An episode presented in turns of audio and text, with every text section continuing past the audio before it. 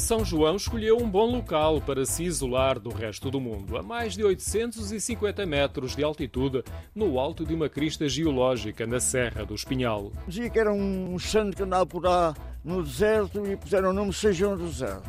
E era um santo que andava por lá e comia certamente ave, água e mel, comia certamente, certamente. É o que diz o povo.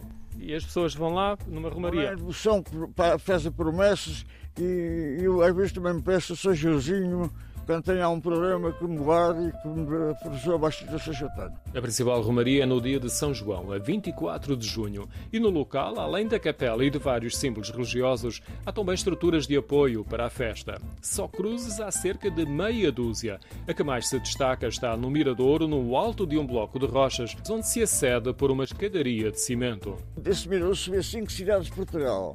Guarda, Leiria, Viseu, Coimbra, Figueira da Foz, etc. Aqui na minha casa consigo ver, são dois picos, tudo em, em pedra, é, muito antigo já, desde o princípio do mundo, fez as que fez. É que eu já lá fui a umas festas e gosto muito ir, porque é muito bonito. Há muita gente a ir, ao fim de semana vai lá gente e, e até acampam lá, etc. Em frente da Capela Branca, que tem a fachada virada para o mar, encontramos um painel informativo que nos confirma algumas povoações que vemos no horizonte. As mais próximas são Espinhal, Penela e Ferraria de São João.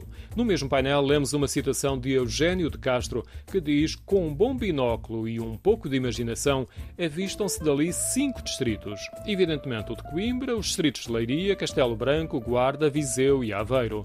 Subir alguns quilómetros para ver cinco distritos, temos de reconhecer que vale a pena e não se gasta nada a não ser as botas. A vista é ampla, é uma paisagem verde com vários ondulados das serras. António Jesus Alves vive numa aldeia próxima, no trilho, na encosta da serra. No entanto, a partir daí até São João do Deserto, os caminhos são íngremes e algumas aldeias, de tão isoladas, acabaram por ficar abandonadas. Não é apenas o deserto de São João, é fácil acesso rodoviário ao Mirador e Santuário de São João do Deserto.